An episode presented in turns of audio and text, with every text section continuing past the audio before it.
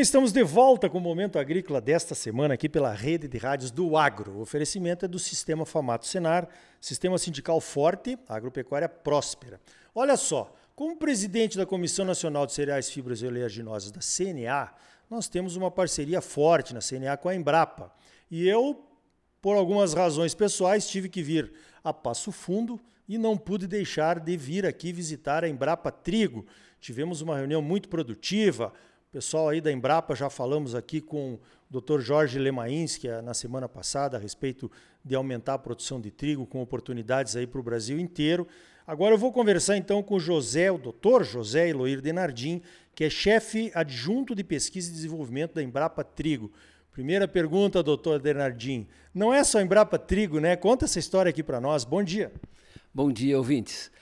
A Embrapa Trigo é um centro de pesquisa descentralizado da Embrapa que trabalha com melhoramento genético de trigo, mas também de outros cereais de inverno, como a cevada, o triticale, o centeio e a aveia preta, iniciando agora alguma coisa ainda em aveia branca.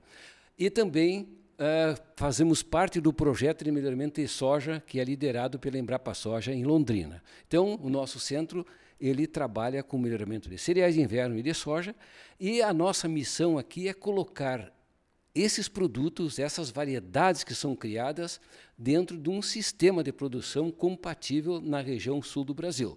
Então, além de toda a parte genética que é para construir uma variedade, essa variedade ela é depois incluída no sistema e as disciplinas que criaram essa variedade elas são usadas como manejo dessa, dessa, dessa, dessa variedade dentro do sistema. Portanto, ah, quando nós entregamos uma variedade, nós entregamos uma variedade com conhecimento de como ela deve se comportar no manejo. O que ela não tem de genética, como resistência, por exemplo, como é que você solucionaria através do manejo com o uso de insumos agrícolas. Perfeito. Então é uma, dá para se dizer que apesar do nome trigo é uma Embrapa multidisciplinar, tal como a que temos lá em Agro Pastoril em Mato Grosso, né? Trata de diversos assuntos no interesse, é claro, econômico do produtor rural. Então, a, a, o Agro Pastoril é um centro ecorregional. Ele trabalha com toda a região, em todos os aspectos da região, né? seja ele produtivo, seja ele ambiental, etc.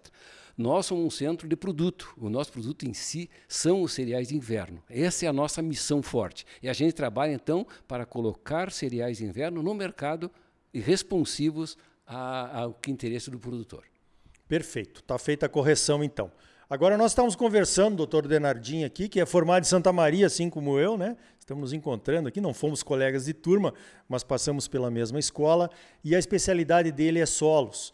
Ele estava me dizendo aqui que se um, melhorasse o manejo de solo aqui do Rio Grande do Sul, poderíamos até duplicar as produtividades. Como é que é isso, doutor?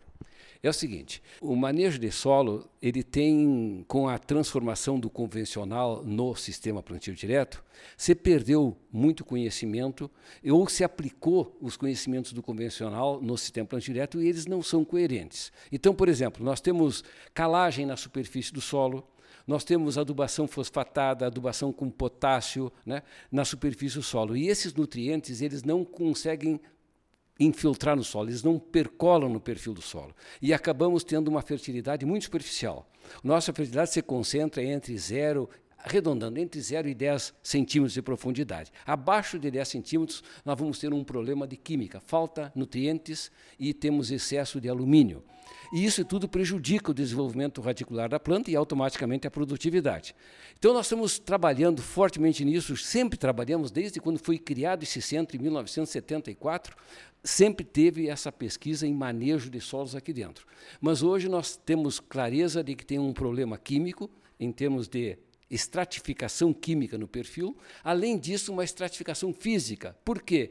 Porque a raiz, ao não penetrar por, por problemas de falta de nutrientes ou por toxidez de alumínio, não coloca matéria orgânica na camada subsuperficial. E essa camada acaba endurecendo, acaba ficando sem uma estrutura agronômica para que as raízes possam se estabelecer. Ou seja, as nossas culturas têm raiz aí a 0 a 10 centímetros em abundância. Abaixo disso não há. Qualquer período de estiagem com 10 dias, nós já temos uma estiagem, já temos uma seca, já temos perdas de produtividade. Então, o nosso trabalho hoje é tentar recuperar esse solo, recuperar física e quimicamente pelo menos até 0 a 20, também já pensando em 0 a 40 centímetros, onde podemos avançar com mais assim apoio do próprio produtor rural, porque precisa de um investimento maior. Mas, na realidade, o que a gente busca é essa melhoria físico-química do solo de 0 a 20. E essa melhoria físico-química ela começa pela biologia do solo. Se nós não tivermos um aporte de fitomassa ou de palha e raiz, pelo menos em uma quantidade que perdure de um ano para o outro, ou seja, se eu não tiver gramínea de verão no meu sistema, eu não consigo melhorar o solo. Então, a nosso, nosso trabalho hoje é voltar a termos duas safras, pelo menos no ano, né, o inverno e verão, e acrescentar ainda uma terceira safra de outono com gramíneas de verão, seja milho, milheto, capim-sudão. Por quê? Porque essas espécies de verão têm um sistema radicular, além de mais abundante do que a soja e os cereais de inverno, as raízes são mais espessas, são mais grossas, elas têm maior massa para se decompor lentamente. Ou seja, uma raiz de uma gramínea de inverno, por exemplo, que talvez mineralize em três meses, uma gramínea de verão leva mais de ano para se decompor. Ou seja, quando ela está terminando a sua decomposição, já está na hora de eu refazer esse plantio dessa gramínea de verão de novo. Então, a, essa terceira safra, ela está entrando basicamente, uma gramínea de verão no outono, para tentar colocar sistema radicular em profundidade. A gente descompacta o solo, corrige a química, coloca essas raízes em abundância e você começa a criar um novo solo com um perfil mais profundo, com maior capacidade de retenção de água, que possa enfrentar esses veranicos de 10 dias, 15 dias, que são muito frequentes aqui na região sul do Brasil. Então, esse projeto ele está sendo apoiado por um grupo de cooperativas, né? E a parceria da Embrapa e a CCGL, que é a cooperativa de leite de Cruz Alta. Perfeito. Aliás, está precisando, né, esse, esse tipo de atitude do, do produtor gaúcho entender que, por exemplo, as secas estão mais frequentes, parece pelo menos, esse já é o terceiro ano.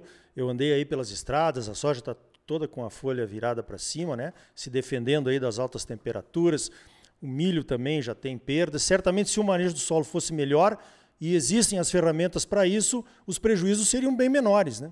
É, somente soja, por exemplo, sem haver uma terceira safra, mas somente melhorando o manejo, é, não deixando acontecer essa estratificação física e nem essa estratificação química, nós já temos dados de desde 2009 para cá que a gente já ganha 10 sacos por hectare, somente com evitando esse tipo de problema. Se nós acrescentarmos essas gramíneas de verão no outono, com certeza nós vamos aumentar ainda mais isso. Como eu, eu tenho observado, tenho analisado, o Comitê Estratégico Soja Brasil produz 60 sacos, 70 sacos a mais do que a média brasileira de soja, por exemplo. Como isso? Se usa os mesmos insumos e as mesmas variedades, né? Então isso é manejo, é como você opera todas essas tecnologias de produto, as tecnologias de processo e essas tecnologias de de, de, serviço, que é a assistência técnica que tem que estar presente para poder acontecer, de fato, essas melhorias. Positivo. Agora uma novidade aí que eu fiquei sabendo durante a nossa reunião hoje à tarde aqui na Embrapa Trigo em Passo Fundo. A Embrapa Trigo vai começar a desenvolver ou medir o trigo de baixo carbono. Conta um pouquinho para nós, para os nossos ouvintes sobre isso, doutor Denardim. Sim, a questão de carbono é, é universal, é mundial, está aí, está na pauta, e, e, nós, com alguns resultados que avaliamos alguns anos, durante alguns anos que terminou ano passado esse projeto, está publicado o resultado, ele mostra uma grande possibilidade do trigo ser um grande descarbonizador dos sistemas de produção, porque ele tem uma massa vegetativa altamente lignificada, né, que mineraliza lentamente, então aí emite menos, menos carbono para o ar, e vai entrar num sistema onde vai ter a soja, vai ter o milho, vai ter as duas safras no ano, vai ter talvez três safras no ano. Tudo isso, então, são processos nós temos que saber o quanto o trigo contribui porque isso poderá, o Brasil, como está numa expectativa de dentro de poucos anos se tornar exportador de trigo, para, já estamos chegando perto da nossa autossuficiência e a expectativa é que dentro de pouco tempo, talvez em 10 anos, a gente consiga ser exportador.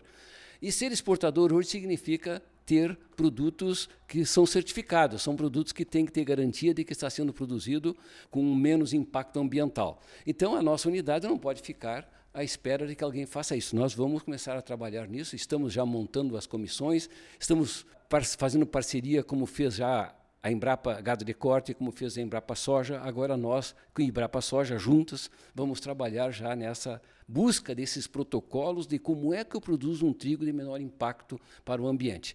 Então, é a nossa time, nosso time aqui entrando nessa área que não pode deixar de lado, por ser um produtor de, de, de grãos, né, é produtor de alimentos e a sociedade exigindo essas maiores qualificações dos produtos, nós entramos também nisso com pessoas qualificadas que se incorporaram à nossa unidade. Perfeito, olha quanta boa notícia. Então eu conversei com o Dr. José Eloir Denardim, chefe adjunto de pesquisa e desenvolvimento da Embrapa Trigo. Doutor, parabéns pelo trabalho aqui da Embrapa e obrigado pela sua participação aqui no Momento Agrícola.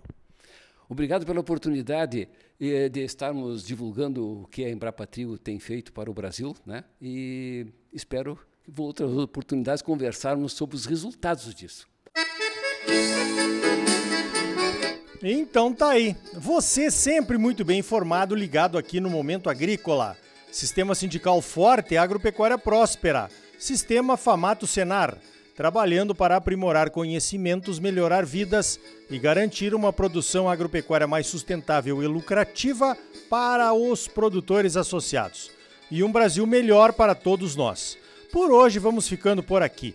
Então até a semana que vem com mais um Momento Agrícola Mato Grosso para você. Até lá!